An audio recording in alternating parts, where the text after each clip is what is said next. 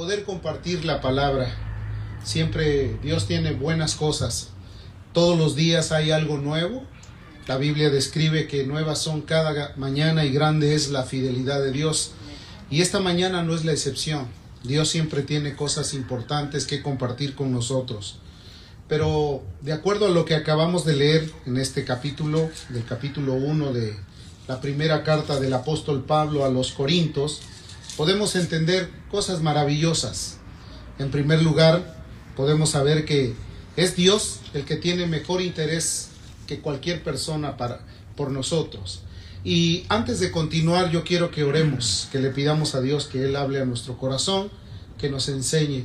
Si gusta inclinar su rostro, tú que nos ves desde distancia, también ora con nosotros. Padre, en el nombre de Jesús, en esta mañana estamos delante de tu presencia con un propósito grande, el de poder proclamar tu verdad, el de poder enseñar tu palabra, el de poder transmitir, Señor amado, el Evangelio, que es la buena noticia para los corazones, para aquellos que están necesitados, surgidos de ayuda, desesperados, en ansiedad o en tribulación, pero también para aquellos que se están regocijando contigo todos los días de acuerdo a tu gran bondad y misericordia. Te pedimos en el nombre de Jesús que tu palabra fluya, que tu espíritu toque los corazones, que puedas dejar una huella en cada vida para que tu reino se establezca y, tus, y las vidas puedan ser transformadas. En el nombre de nuestro Señor Jesucristo, te damos gracias. Amén. La Biblia dice que lo insensato de Dios, es más sabio que los hombres y lo débil de Dios es más fuerte que los hombres. Aquí hay algo muy especial. Todos, cada uno de nosotros tenemos una historia que contar. Si nos preguntaran acerca de cuál fue el proceder de nuestra vida, tendríamos mucho tiempo de estar transmitiendo y de estar contando todo lo que hemos vivido por todos los lugares donde hemos pasado, inclusive por todas las victorias que hemos obtenido a través del amor y la misericordia de Dios. Algunas historias son muy maravillosas y yo creo que cada uno de ustedes tiene una historia muy maravillosa que contar. Y efectivamente hemos venido a Dios porque en Él hemos encontrado la fortaleza. Cuando llegamos a Él podemos tener o escribir una nueva página de nuestra vida a través de la bondad y la compasión que tuvo, de cómo nos rescató, de qué manera nos encontró, dónde estábamos, en qué situación nos encontrábamos que Él tuvo gran misericordia y compasión. Otros posiblemente tienen una historia con mucho colorido, con muchas eh, altas, con bajas, pero de por cierto historias muy preciosas que elevan mucho la confianza de todos aquellos que escuchan. Porque eso es lo que debemos de hacer. Cada cosa que recibimos de parte de Dios son dignas de compartirlas, de testificar de ellas, de hablar de ellas. Porque la escritura también describe que si nosotros no hablamos, las piedras van a hablar por nosotros. Quiere decir que Dios deja una huella en nuestro corazón y a través de esas experiencias que tenemos con Él podemos transmitir con verdad toda la influencia del amor de Dios. Entonces debemos de vivir conscientes en el precioso amor de Dios. Esta mañana yo quiero hablarte acerca de las vidas restauradas o restaurando las vidas. ¿Cuántos fueron restaurados por Dios? ¿De qué manera Dios tuvo compasión que se fijó en nosotros? Vivir conscientes de su amor es lo más importante en este tiempo en esta época, en estos días en los cuales mucha gente se desalienta, otros se desaniman, otros empiezan a pensar que se ha acabado todo por lo cual hay que luchar. Es para ellos el anhelo de poder comprender que si estamos conscientes que su amor es infinito, que su amor no tiene límites, podemos seguir creciendo en formalidad y en crecimiento auténtico para la gloria de Dios. La Biblia dice que lo insensato de Dios es más sabio que los hombres y lo nes y lo débil de Dios es más fuerte que los hombres.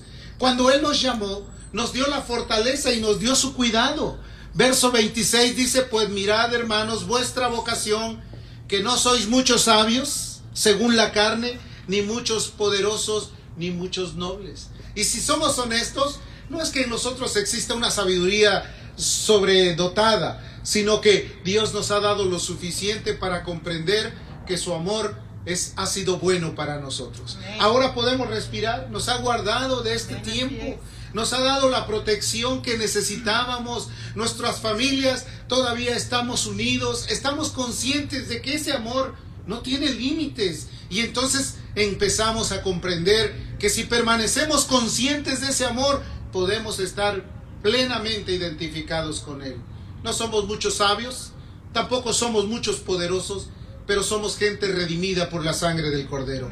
Gente restaurada, gente a quien Dios en su misericordia lo vio y nos vio para no ser excluido de esa lista y nos sacó de las tinieblas y nos dio de su bondad para que viviésemos fortalecidos. Dice la escritura que lo necio del mundo y lo menospreciado escogió Dios y lo que no es para deshacer lo que es.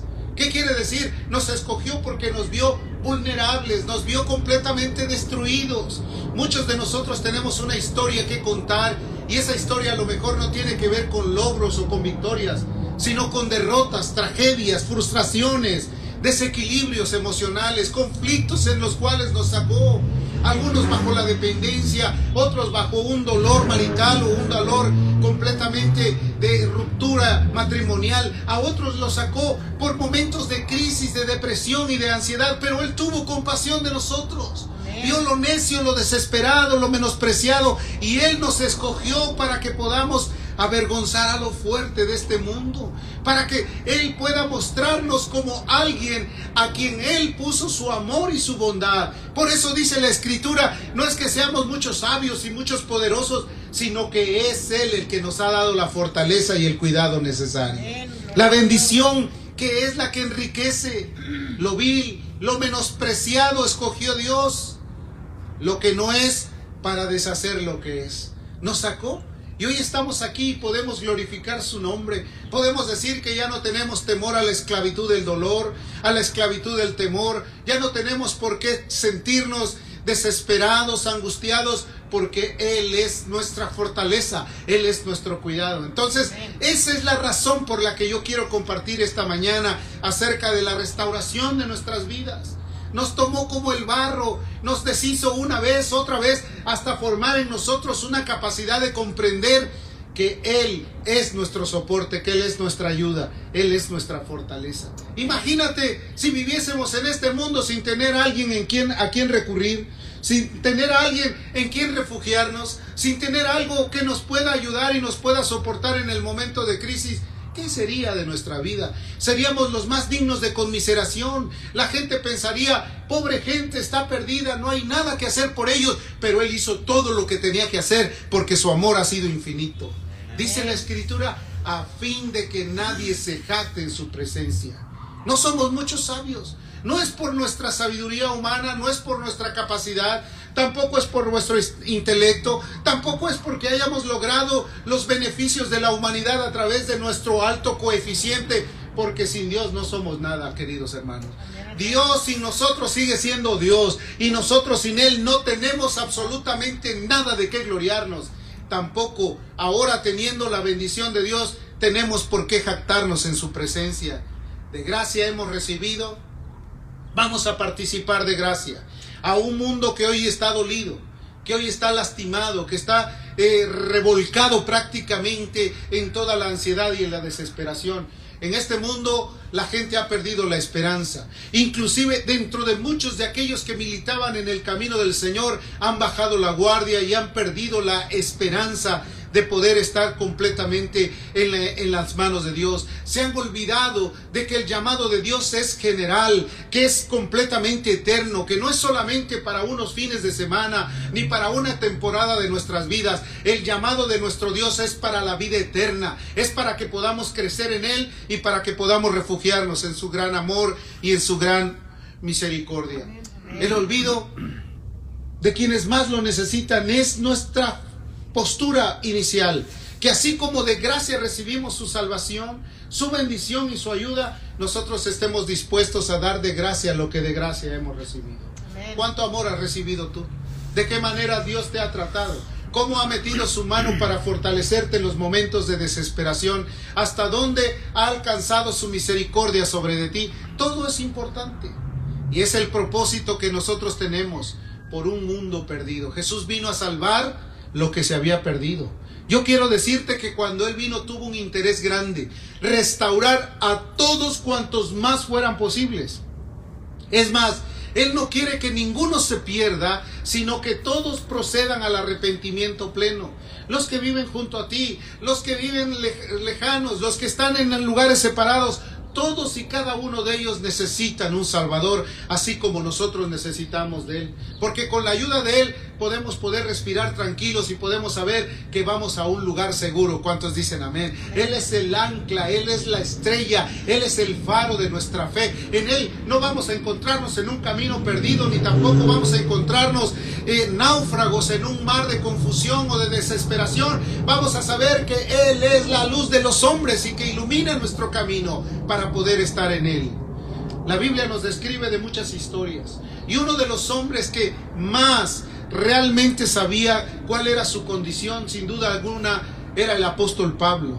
Pablo, antes de haber sido apóstol, era un hombre completamente agrio, desesperado, completamente deseoso de cumplir venganza, de que nadie se atreviera a tomar en consideración que su grupo era lo mínimo. Él luchó con todo su fervor con tal de apagar cualquier voz que pudiera hablar en contra de su grupo, de su eh, concepto religioso que tenía. Y él se entregó en una pasión desbordante por tratar de defender todo lo que él supuestamente decía era para él la vida, era, era para él todo lo que había aspirado en su, en su caminar, en su desarrollo.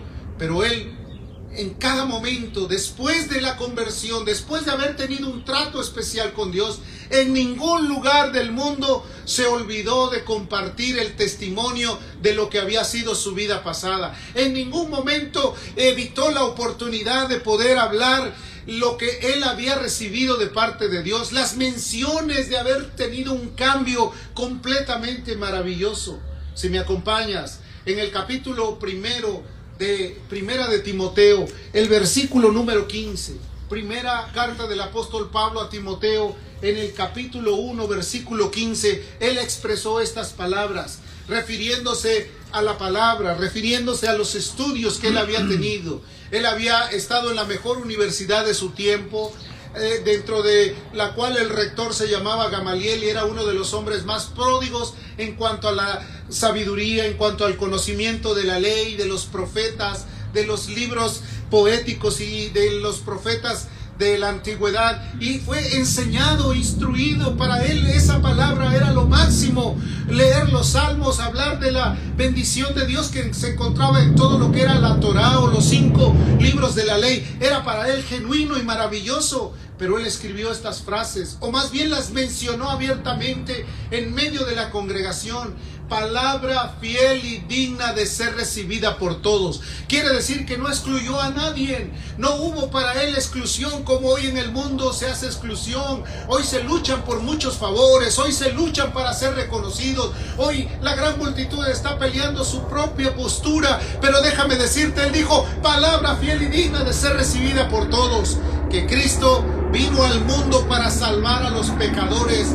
Y él dijo, de los cuales yo soy el primero. En primer lugar se puso él. No puso a alguien, no extendió su mano para señalar con su dedo a alguna persona y dijo, este es el más pecador y necesita la ayuda de Dios. Dijo, de los cuales yo soy el primero. Uno de los grandes conflictos que tenemos como seres humanos es a veces pensar que estamos de la línea, del otro lado de la línea y que ya tenemos la oportunidad de ser jueces y verdugos. Pero déjame decirte que eso es, no es posible. En primer lugar, él no atribuyó nada a lo que él había comprendido como estudiante de la escritura. Él todo se lo atribuyó al Dios del cielo, a su palabra, al mensaje de Dios, porque había sido asiduo estudiante, como te dije hace un momento, celoso en extremo de su legado fariseo. Sin embargo, él puso primeramente su condición yo soy el primero de todos los pecadores. Yo quiero que toda la gente pueda ser salva. Esta palabra es digna de ser recibida por todos. Lo necesita cualquier persona de cualquier ciudad, de cualquier nación, de cualquier raza, de cualquier color. Toda la gente necesita escuchar que el mensaje del Evangelio es el mensaje de la vida eterna, es el mensaje que restaura, es el mensaje que cambia, es el mensaje que hace que la vida del hombre pueda tener entendimientos claros y precisos. Aunque en el mundo ahora estén tratando de ocultar el cristianismo, estén tratando de llevarlo a un escepticismo, déjame decirte que la palabra de Dios no está presa y que ha de llegar a los lugares por más profundos que se encuentren, porque el Evangelio es el poder de Dios para la salvación, es el poder de Dios. Así que querido hermano, antes de que nosotros podamos ser jueces, tenemos que poder darnos consideración que la sabiduría le pertenece a Dios y que toda la gente necesita la ayuda de Dios, la cual Dios nunca se ha equivocado. No ha habido ninguna equivocación. Todas las cosas las hizo rectas, pero los hombres han buscado sus propias desviaciones. El ser humano ha buscado su propia perdición. Dios hizo todas las cosas rectas. Eso es lo que dice la escritura. En esto he hallado que Dios hizo las cosas rectas mas todos buscaron sus propias perversiones. Entonces, la culpabilidad es del ser humano, que se ha separado de Dios, que ha buscado sus propios logros, que ha buscado sus propios anhelos. Pero Jesucristo es la única respuesta para el ser humano. Antes de que, podemos, que podamos juzgar a alguien, antes de que podamos criticar a alguien, tengamos en cuenta que Dios es el que tiene mayor interés que cualquiera de uno, cualquiera de uno de nosotros. Tiene interés por aquel que está bajo el dominio de las drogas, tiene interés por aquel que está bajo el dominio del alcohol, tiene interés por aquella persona que está bajo el dominio del odio, del resentimiento, tiene interés por aquella persona que luce buena delante de los hombres, que pero por dentro su corazón está completamente eh, eh, lleno de grandes transgresiones y de conflictos. Él está preocupado por la vida de cada persona. En el principio, cuando Dios creó al hombre, la Biblia nos describe que Adán fue hecho alma viviente sopló aliento de vida, le dio la oportunidad de que se enseñorease de todas las cosas, le dio la autoridad de ponerle nombre a todos los animales del mundo. Y si hoy conoces un animal por su nombre, sabes que fue Dios quien le dio la autorización a Adán para que él le llamara de esa manera. Si tú dices, esta es una jirafa, no estés buscando su etimología, ¿por qué le pusieron así? Fue porque Adán, de parte de Dios, tuvo la oportunidad de ponerle nombre a cada uno de los animales del mundo tanto a los limpios como a los sucios. Y, los metió ahí para que él tuviera ese dominio. Sin embargo, Adán, usted sabe, cometió una infracción. Su mujer le dio a comer de un fruto del cual el Señor les había dicho que no tomaran. Él fue el primer hombre que cayó en la transgresión. Y por eso el apóstol Pablo enseñó que Adán era el en la persona que transgredió la ley, pero el postrer Adán era el espíritu vivificante que era Cristo. Cuando Él vino, vino a restituir nuevamente todo lo que se había perdido, vino a salvar lo que se había perdido, vino a reconstruir nuestras vidas. Querido hermano, cada uno de nosotros, nuestros pasados no fueron los mejores, fue porque fueron los peores. Él tuvo de nosotros misericordia y nos salvó y nos ayudó. ¿Qué, estarías viviendo hace unos 20 años? ¿Cómo sería tu vida completamente desenfrenada? Haciendo lo que bien te parecía, corriendo de aquí para allá, tu adolescencia, tu juventud, eh, tu madurez. ¿De qué manera te comportabas? Cada uno hacía lo que bien le parecía. Dice la escritura, todos se desviaron, a unas se hicieron inútiles. Cada uno de nosotros hizo lo que bien le parecía pensando, esto es lo que nosotros debemos de hacer, esto es lo que nos da gusto. Pero estábamos construyendo nuestra propia tragedia, construyendo nuestro camino que nos iba a llevar al fracaso y al dolor. Pero Jesús vino para salvarnos y para restaurarnos. Noé recibió también el llamado de Dios para que construyera un arca y metiera todos los animales y, cruzara el río. Un año estuvo completamente en el arca esperando a que las aguas volviesen a bajar.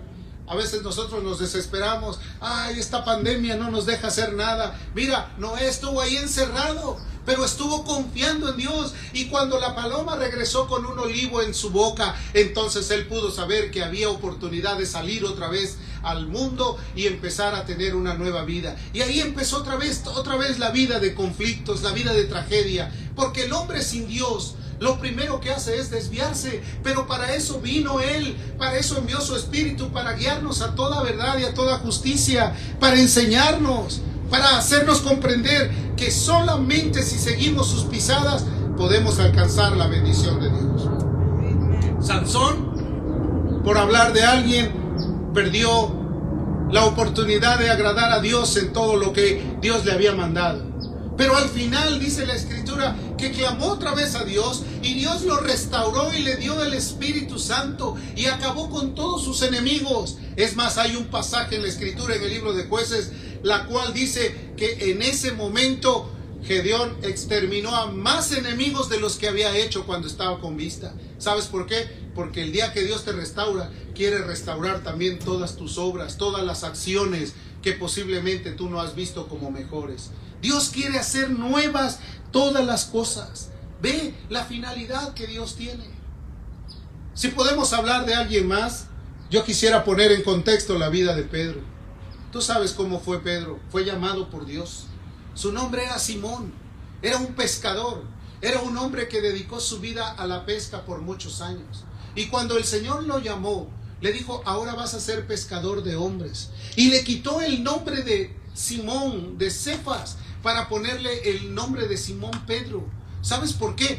Es porque él quiso que dejara en, en el olvido todo su pasado. Qué terrible es cuando nosotros venimos a los pies de Cristo, pero queremos seguir arrastrando nuestro pasado. Queremos vivir todavía sobre nuestros recuerdos. Queremos todavía estar haciendo las cosas que anteriormente hacíamos. Queremos complementar todo lo que no terminamos en el pasado y ya en, el cristianismo queremos volver a retomar ese camino. No, Jesús llamó a Simón y le puso por nombre Pedro y le dijo de ahora en adelante tú vas a llamarte de esta manera. Y le puso un nombre nuevo con la finalidad de que él pudiera tener el cambio total en su vida. Y entonces él empezó a caminar con Jesús. Después le negó públicamente. Públicamente dijo que no le conocía. Tres veces le negó. Y Pedro cayó en un estado completamente de ansiedad y de angustia, porque dice la escritura que cuando estaba siendo crucificado el maestro, él lo miró y con ojos de misericordia vio su vida y Pedro corrió y lloró amargamente. Y tuvo un conflicto pleno en su corazón para un arrepentimiento, hasta que Jesús volvió otra vez a él.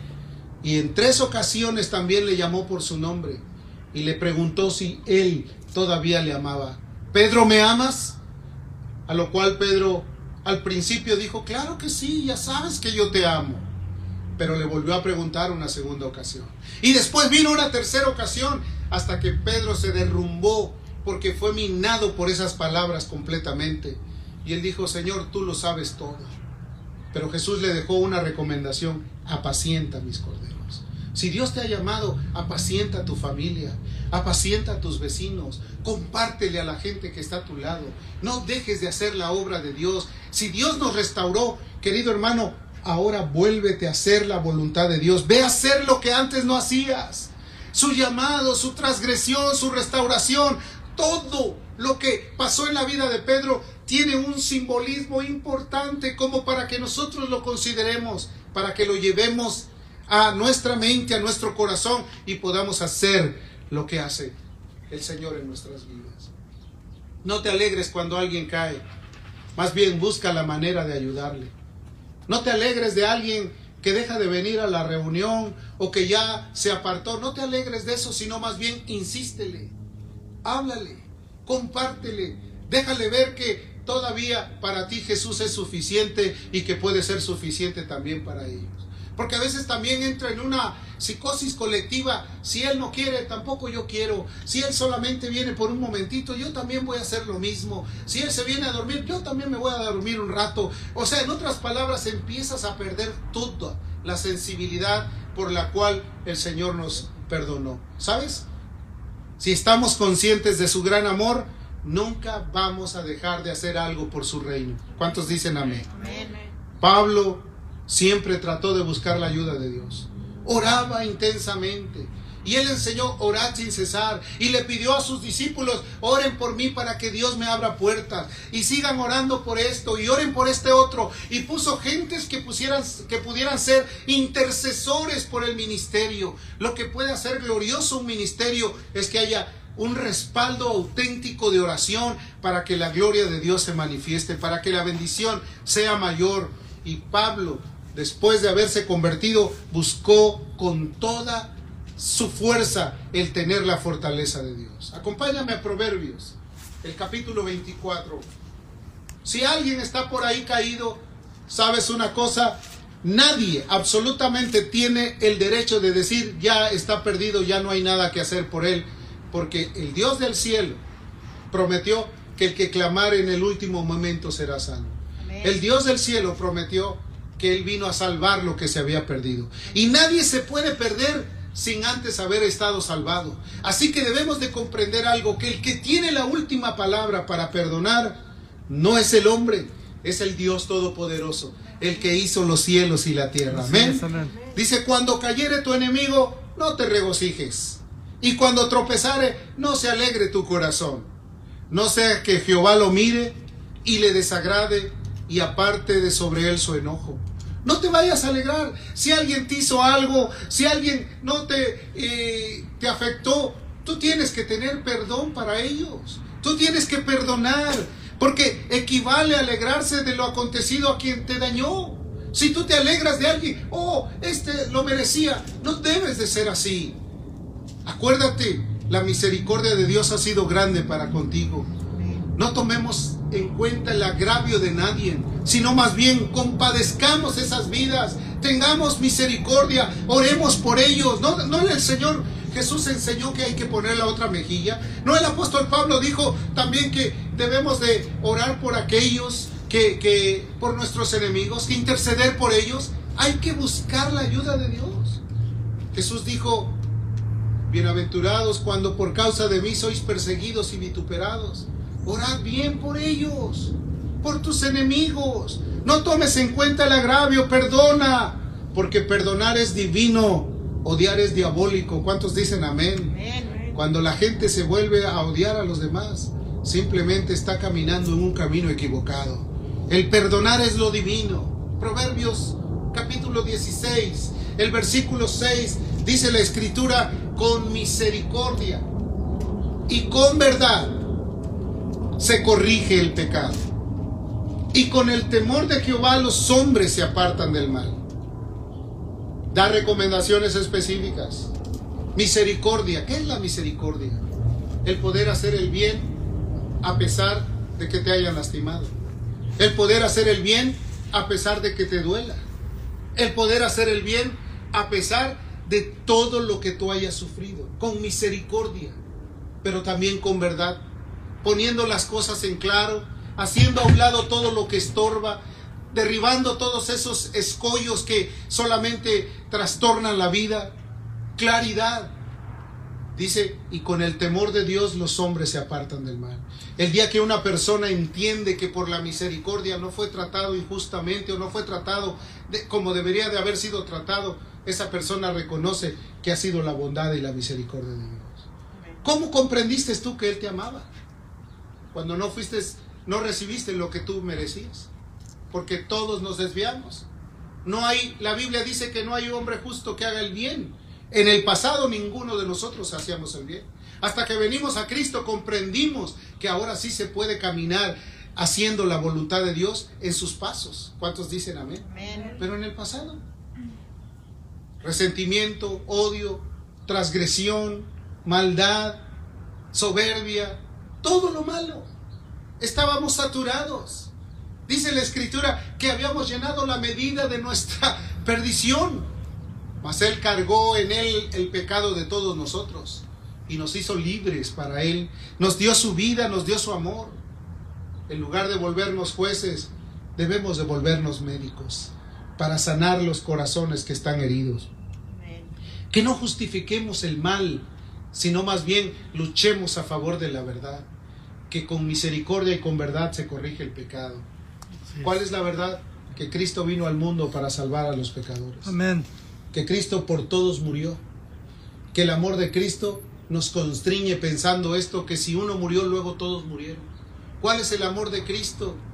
Que envió a su Hijo unigénito para que todo aquel que en Él crea no se pierda, mas tenga vida eterna. ¿Cuál es la bondad de Dios? Que no nos trató de acuerdo a nuestras condiciones, sino que tuvo compasión. ¿Cuál es la extensión de su bondad? Que dice que podamos comprender cuál es la altura, la anchura, la profundidad y la, y la altura de todo lo que conlleva el amor de Dios y que podamos comprenderlo plenamente. Porque Él tuvo que venir desde el cielo para perdonar nuestras vidas. Tuvo que bajar a las regiones más remotas para rescatarnos de las condiciones en las que vivíamos. Nos extendió su amor para sumergirnos en, su, en sus brazos y para darnos el cuidado. Querido hermano, de ahora en adelante trata las cosas en el amor de Dios.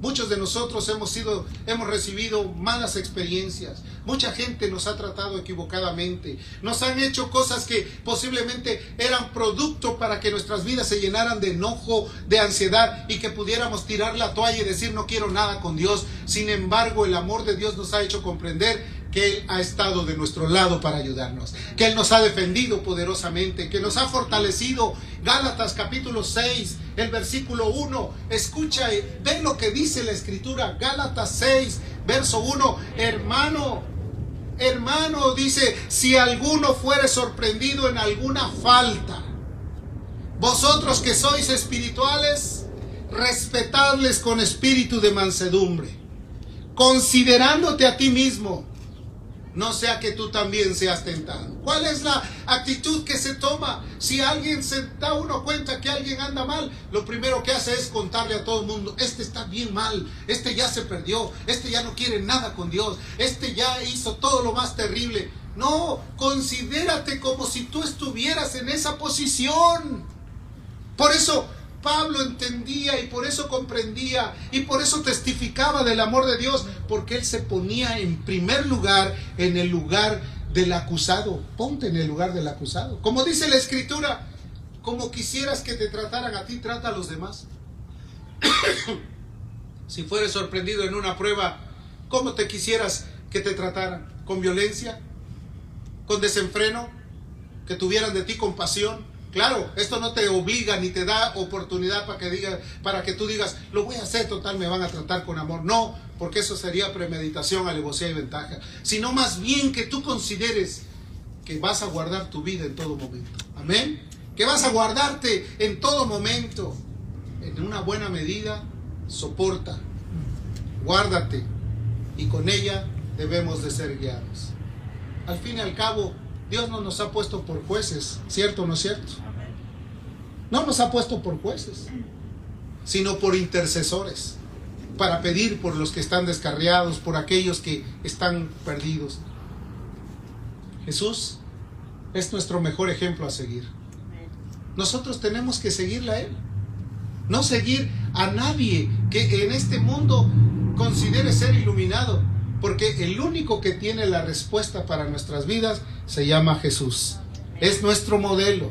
Si idealizamos a alguna persona, vamos a llegar hasta la estatura de esa persona. Y posiblemente sea una estatura muy baja.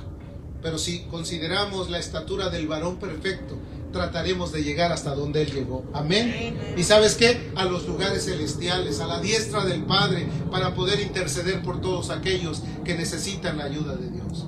Seguimos a Jesús, lo que enseña, Él estaremos completos, estaremos plenos, estaremos confiados. Él es el exclusivo y único camino a la vida eterna. Jesús dijo, yo soy el camino, la verdad y la vida. Algo muy importante que debemos de considerar. No le pidas a Dios que guíe tus pasos. Más bien, disponte a seguir sus pisadas. Es una gran diferencia. Porque hoy, Señor, guíame, Señor, enséñame, Señor, llévame. No, Señor, yo quiero seguir tus pisadas. ¿Cuáles son tus pisadas? Las del dolor, las de la angustia, pero también las del perdón y de la compasión. De la misericordia. Estamos por llegar a un tiempo donde tenemos que reunir inclusive fondos para enviarle a las misiones. Y muchos de nosotros a veces pensamos, pues casi yo necesito que las misiones vengan a nosotros, porque necesitamos mucho cuando nosotros debemos de dar de gracia lo que de gracia hemos recibido. A veces estamos esperando recibir más de lo que nosotros damos. Y déjame decirte que ya, ya Él nos dio un regalo perfecto que fue a su Hijo, que vino a morir por nosotros para perdonarnos. Pero a veces estamos esperando que venga la misión a nosotros, que venga la ayuda. La ayuda viene de Dios. ¿De dónde vendrá mi socorro? Mi socorro viene de Jehová, que hizo los cielos y la tierra, dice su palabra. El que no va a dar tu pie resbaladero, ni se duerme el que guarda Israel. Estará listo para ayudarte. Primera de Pedro, capítulo 2, verso 21 dice, pues para esto fuiste llamados. ¿Para qué fuiste llamado, querido? Para ser uno más en el, en el grupo, para estar sentado esperando que Dios te bendiga, para poder eh, sentirte apapachado por el grupo de hermanos que cada día te estén diciendo, ándale hermanito, por favor. No, fuimos llamados, porque también Cristo padeció por nosotros, para padecer por los demás, para servir con amor, para dar hasta donde te duela, no hasta donde te despojas de lo que no te hace falta, sino hasta donde te duela. Dice además, dejándonos ejemplo para que sigáis qué? Sus pisadas. No le digas que quieres que guíe tus pasos, sigue las pisadas de Cristo. Deja de pensar en todo lo humano. ¿Cuáles son sus pisadas? ¿Cuál fue su camino? Primera de Corintios 13, no lo busques. En casa te recomiendo que lo leas con detalle. Todo el capítulo 13 es el camino del amor. El amor es sufrido, el amor es benigno, el amor no busca lo suyo, el amor no es jactancioso, el amor no se envanece, el amor no deja de ser. Así que pasarán las profecías, se acabarán las lenguas, terminará todo, pero el amor de Dios permanecerá para siempre. Y ese amor es el que hasta aquí nos ha ayudado. Como última recomendación, quisiera que lea, leas conmigo Hebreos 12, el versículo 12 al 14. Hebreos capítulo 12, versículo 12 al 14. Y tómalo como una recomendación para tu vida. Dice, levanta las manos caídas. ¿Qué pasa cuando alguien deja caer sus manos? Dejó de trabajar por la obra, ¿sí o no?